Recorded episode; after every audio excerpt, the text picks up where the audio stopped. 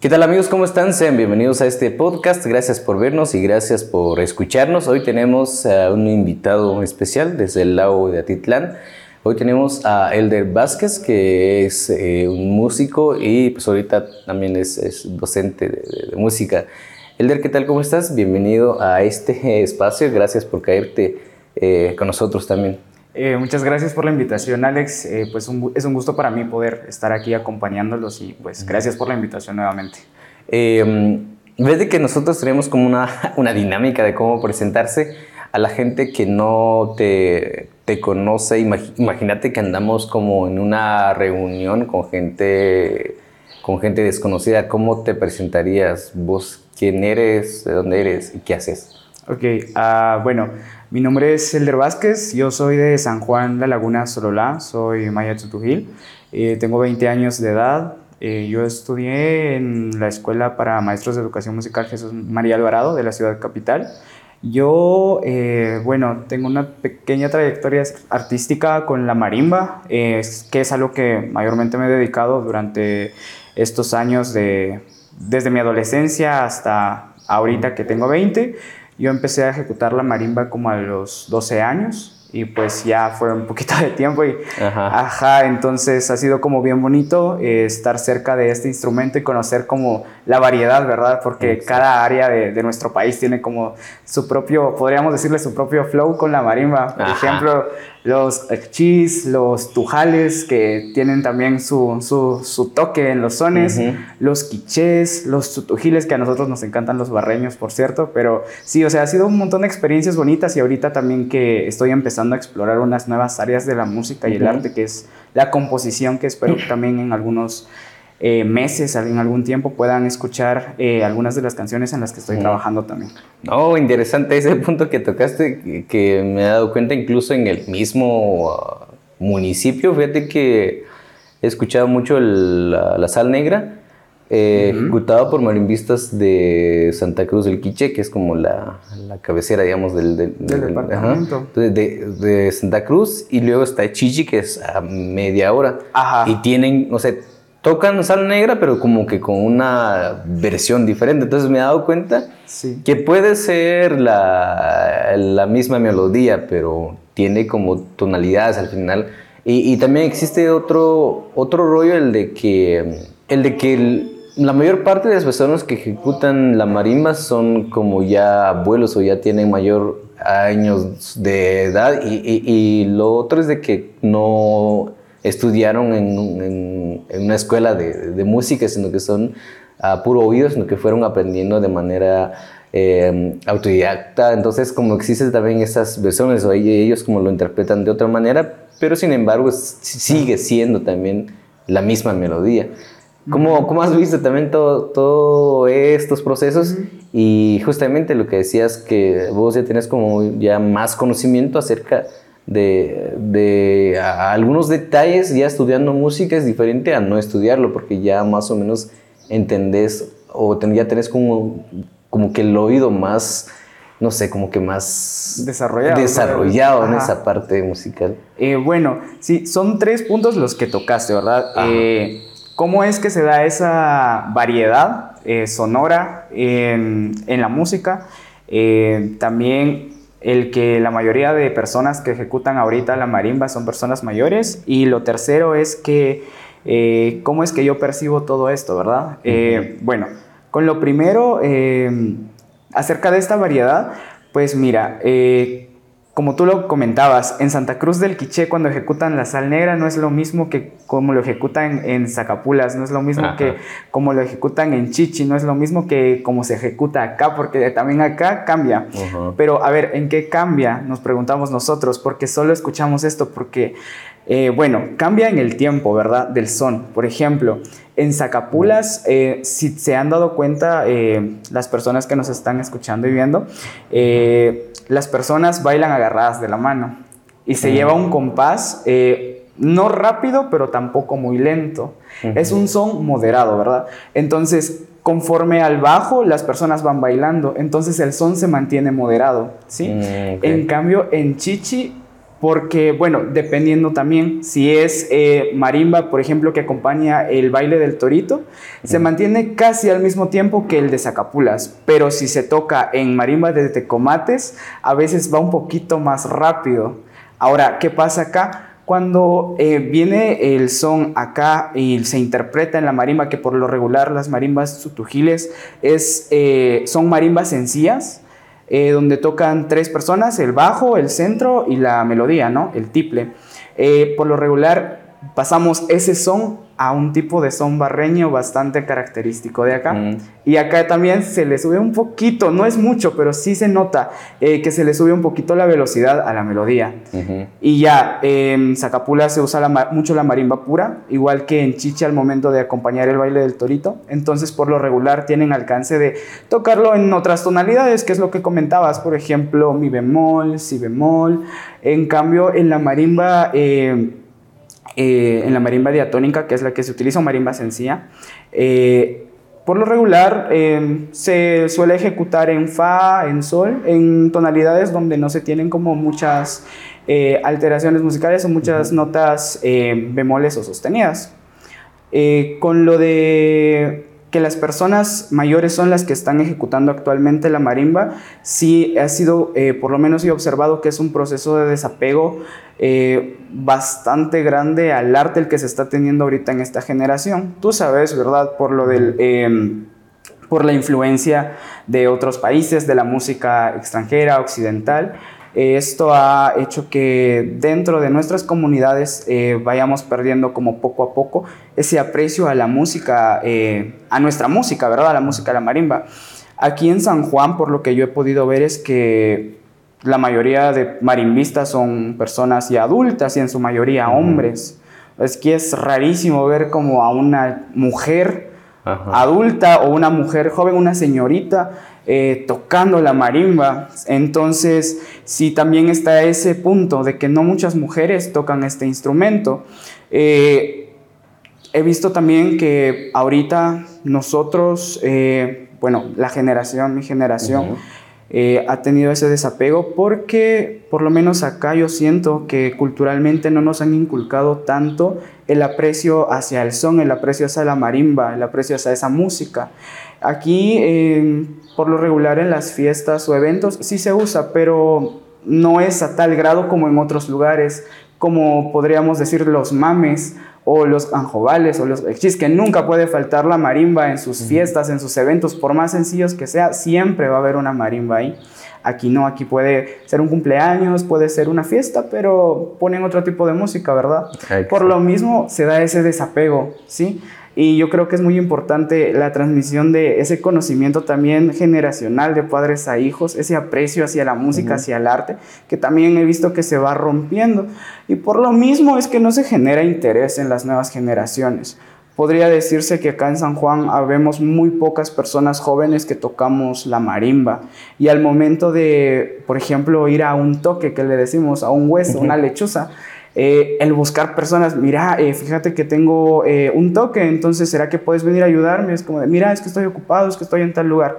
Pero por lo regular solo tenés unos tres o cuatro contactos, por lo mismo de que no hay de dónde sacar.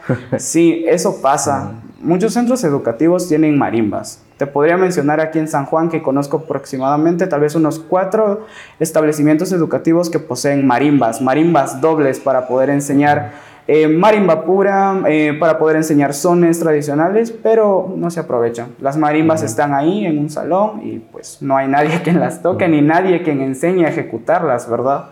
Entonces ese sería el otro aspecto.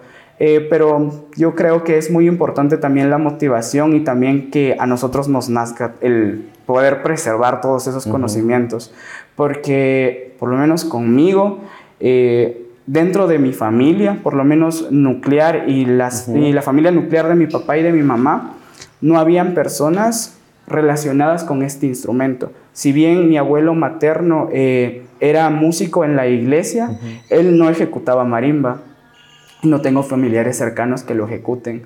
Yo soy la primera persona después de dos generaciones que ejecuta este instrumento y a mí me nació ejecutarlo por escucharlo en la radio en un programa que se da en, Santiago un programa radial que escuchaban mucho mi, mis dos abuelas. Entonces, de tanto estarlo escuchando, o sea, a mí me empezaron a picar las manos y recuerdo que un señor llegó a vender eh, eh, marimbas de juguete, unas marimbas chiquititas de, de dos octavas, creo, y con unas baquetitas de ese tamaño. Pero como a mí me picaban las manos y de tanto de escuchar la marimba, o sea, yo quería aprender solito a oído, ahí sí que empíricamente como empezaron casi la mayoría de personas que no han estudiado música, ahí fui escuchando con sonidos, practicando y pude sacar un son yo solito. Y nunca se me va a olvidar ese son, y justamente fue el son de la sal negra.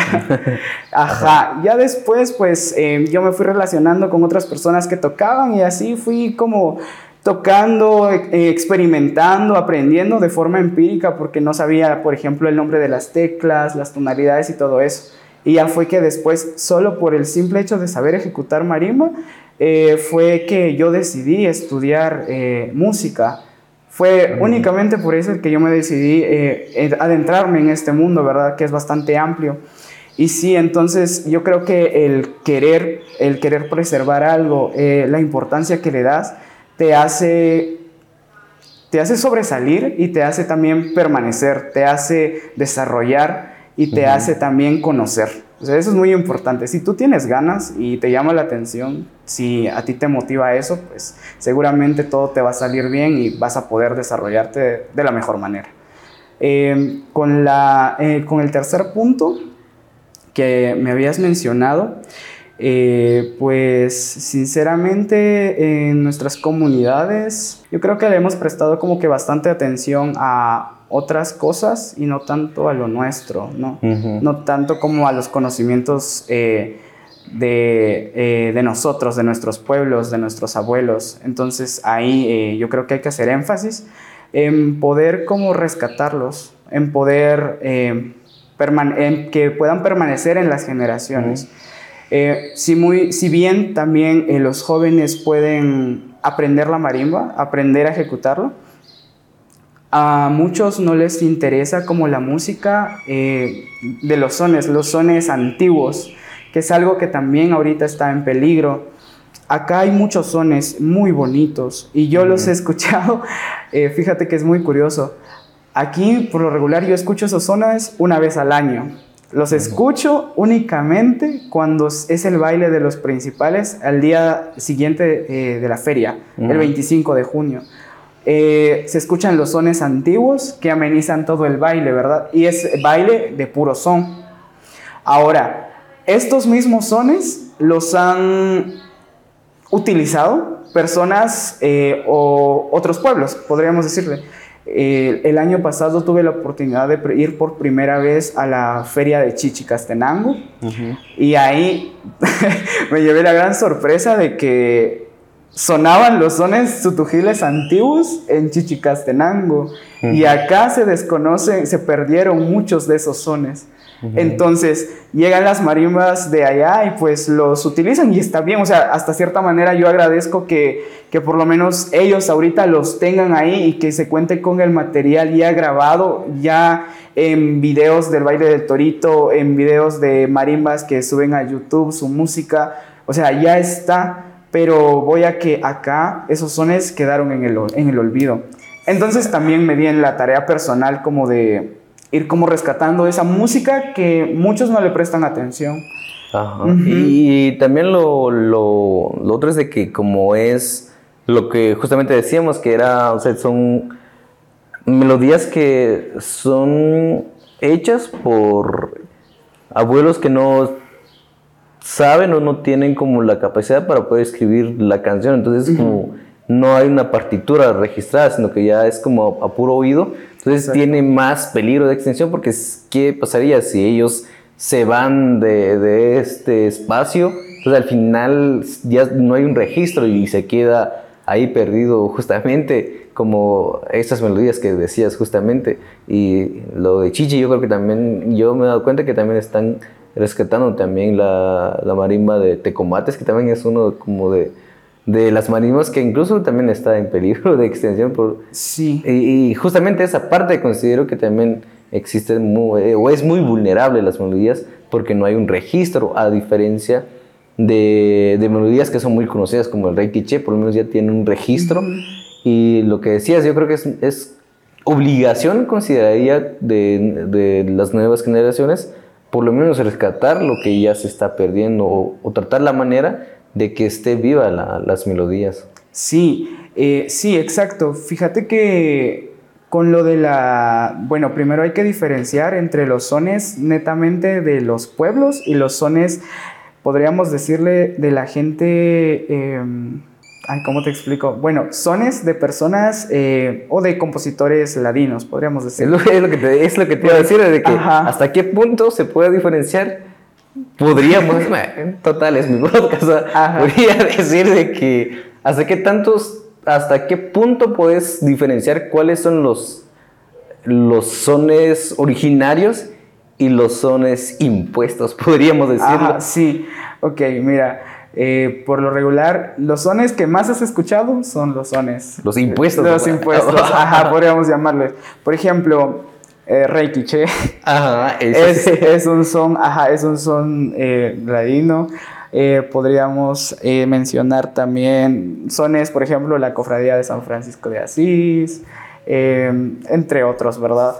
San Bartolo, que por lo regular llevan nombres como nombres de, santos, o nombres de pueblos más, más ¿cómo te explico? Más como aledaños a la ciudad o de ciudades grandes. Ajá, exacto. Ajá, de pueblos grandes donde hay como mucha presencia o influencia eh, ladina. Por ejemplo, Noche de Luna entre Ruinas, hasta donde, bueno, por lo que yo sé, es que está inspirada en la, en la noche en la que, eh, en la noche del día, eh, que fue el terremoto de la antigua Guatemala, que destruyó la, la ciudad de la antigua Guatemala. O sea, hace énfasis a las ruinas de la antigua Guatemala. Eh, regresando al tema anterior eh, de cómo podemos diferenciarlo, bueno, ya te dije más o menos cómo diferenciar un son ladino, ¿no? Eh, nombres de santos, de pueblos grandes o ciudades cercanas a la capital, o también eh, son los sones que frecuentemente escuchamos, los sones como más conocidos porque pues hay partituras de donde guiarse, hay material audiovisual y hay material, sí, bueno, hay de dónde sacarlo, ¿no? Hay de dónde, bueno, yo quiero hacer tal, eh, quiero sacar tal melodía, lo más común si no sé leer partituras, a ver, eh, sones en YouTube, te sale La Caída del Sol, te sale Rey Quiche, te sale los sones de los hermanos Hurtado que, de Quetzaltenango, te salen los sones de, de tal compositor de la ciudad capital, entonces, así. Lo que pasa con los sones de los pueblos es que no los encontrás, casi no los encontrás en, en, YouTube, casi no los, no, no encontrás como partituras, ¿no? Entonces, está ahí, el, poco acceso que tenés como a esa música es lo que te hace decir, bueno, este son es un son de este lugar porque se escucha en este lugar. Por ejemplo, un son muy, muy, muy característico de aquí del área Tutujil, podría decirte específicamente de Santiago Titlán, es el recibo de Rigla, MAM. Es un recibo que consta de tres partes, o sea, es un son que se divide en tres partes, una parte introductoria, una parte media y una parte final. Eh, la parte introductoria es el, eh, es el eh, inframundo, la parte media es el plano terrenal y la parte final, podríamos decirte, es el plano celeste, que es como eh, nuestros abuelos concebían que estaban ordenadas, eh, ordenados los planos de, nuestro, de, nuestro, existir, ¿verdad? El Shivalba, donde nosotros vivimos, el plano terrenal y el plano de las estrellas, el cosmos, ¿verdad? Lo que nos rodea. Entonces, eso es como por donde lleva eh, o lo que quiere dar a interpretar este son.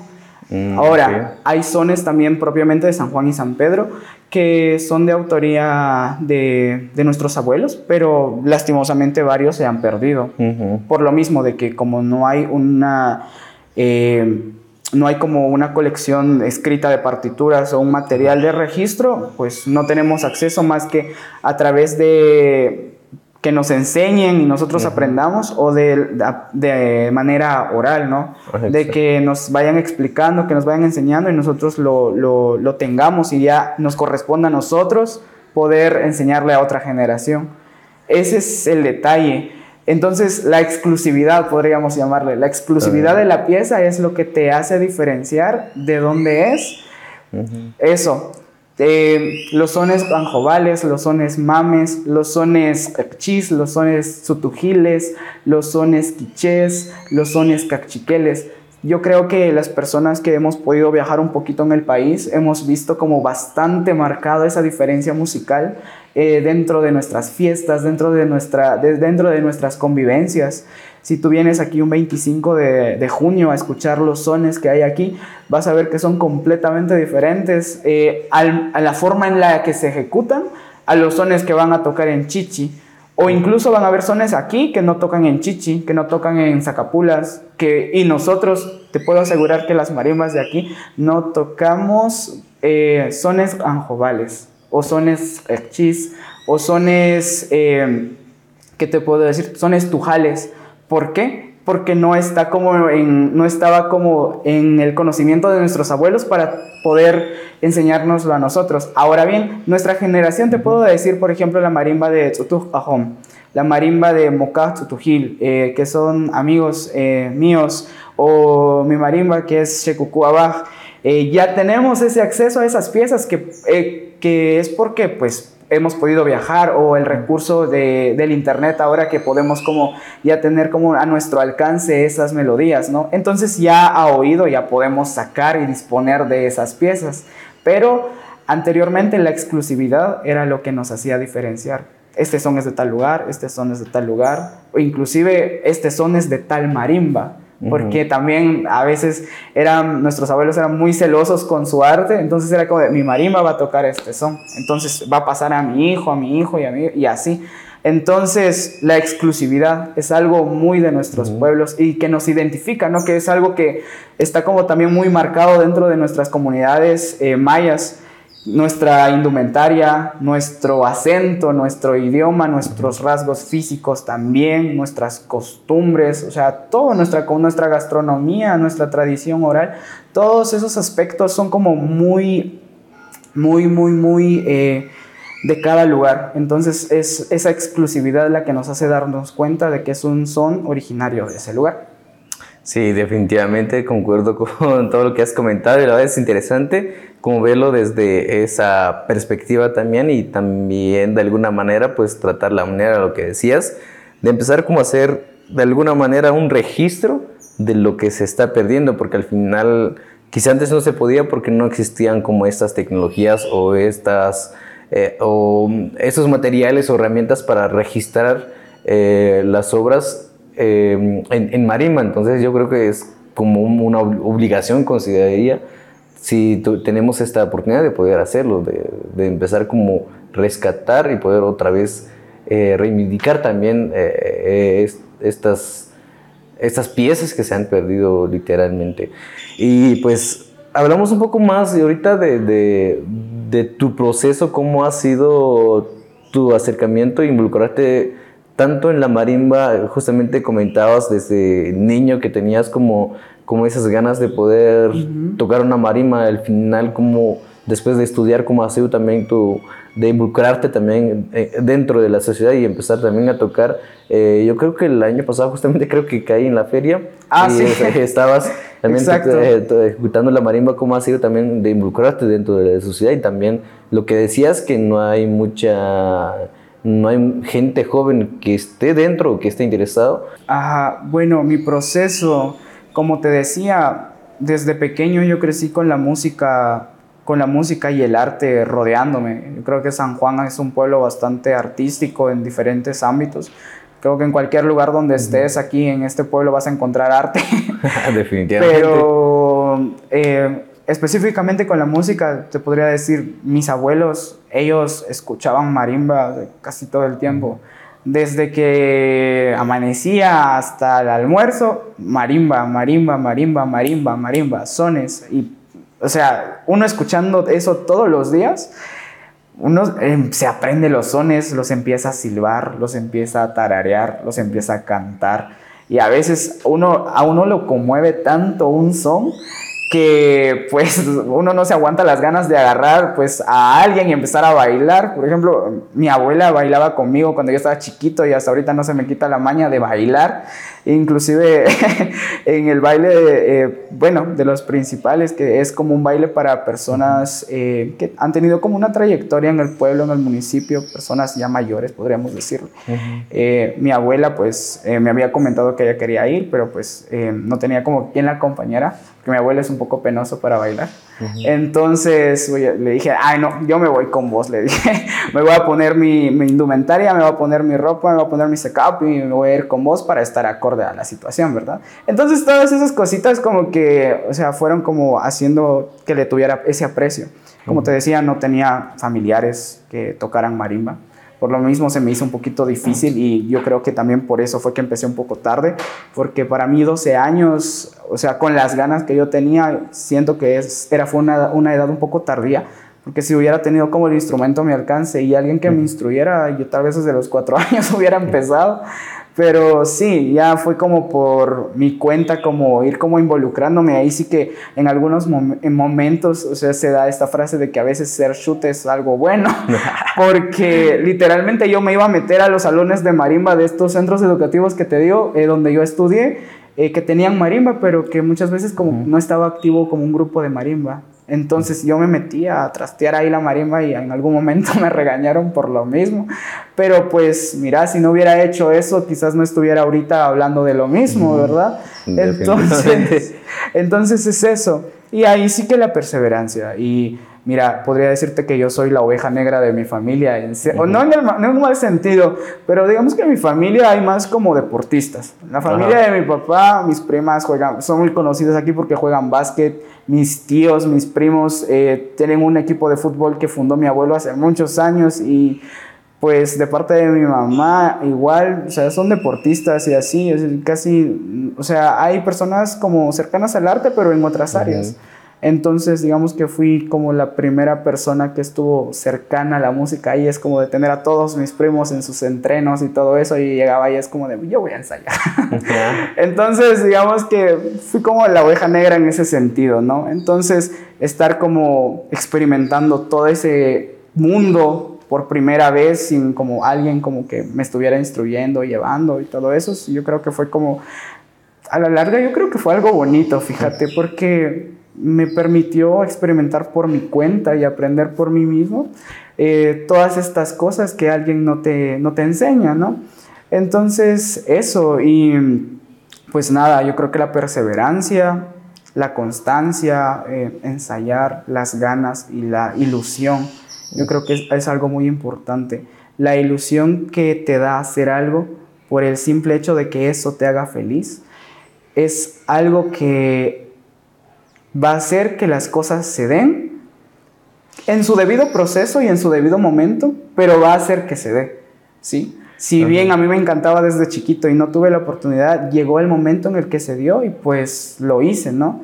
Y eso, me fui a estudiar y ya pues después eh, regresé. Mi inserción dentro de la comunidad después, yo creo que ya me conocían mucho como por, por esto de la marimba y ya pude como estar en otros espacios dentro del municipio, me conocí, fui siendo como más conocido, de pasar desapercibido, de ser un niñito al que mucha gente no conocía porque casi no salía de su casa, ya la gente decía, ah, él es el que toca marimba. O si bien me conocían también por la incidencia social que tenía en, otras, eh, en otros espacios como eh, culturales, eh, sociales o políticos, porque también es otra área que a mí me ha llamado como mucho la atención y en la que me he desenvuelto desde, eso sí, desde más temprana edad, como desde como los ocho años años.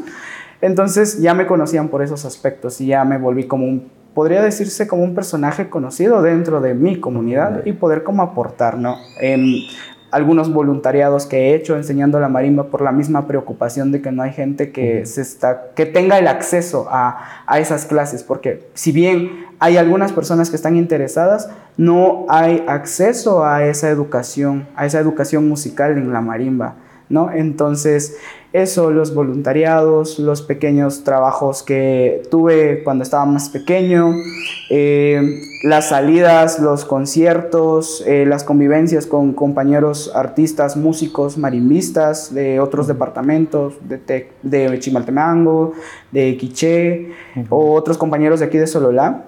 Y pues nada, ahorita pues estoy trabajando como docente de educación musical en un colegio de aquí de, la localidad y también obviamente llevando eh, los talleres de marimba para poder difundir eh, la música de marimba y poder también tener proyección cultural y motivar a los jóvenes, ¿verdad? A que puedan eh, puedan rescatar todos estos conocimientos, que también no solo se habla de la marimba, se habla de la indumentaria, del idioma, de nuestra tradición oral, de todas estas cosas. Llevando el hilo que, que vos llevas eh, de, lo que estás hablando, ¿qué, ¿cuál crees la importancia de la participación de los jóvenes, más jóvenes de pueblos originarios, eh, dentro de espacios eh, culturales, espacios políticos?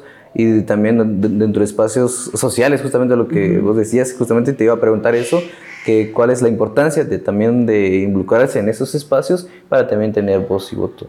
Ah, ya. Bueno, de importante pues tiene mucho, la verdad, muchísimo, porque yo creo que, mira, desde la invasión, desde la invasión hasta el momento, no hemos tenido ningún, ni un solo gobernante o ningún ningún solo presidente indígena, ningún solo presidente maya. No hemos tenido a nadie de nuestros pueblos a, a, dirigiendo nuestra nación. Una nación que es más del 50% maya. Que si bien quizás no se reconozcan algunos como mayas, sabemos que tienen ascendencia maya. Exacto. Ese es otro punto.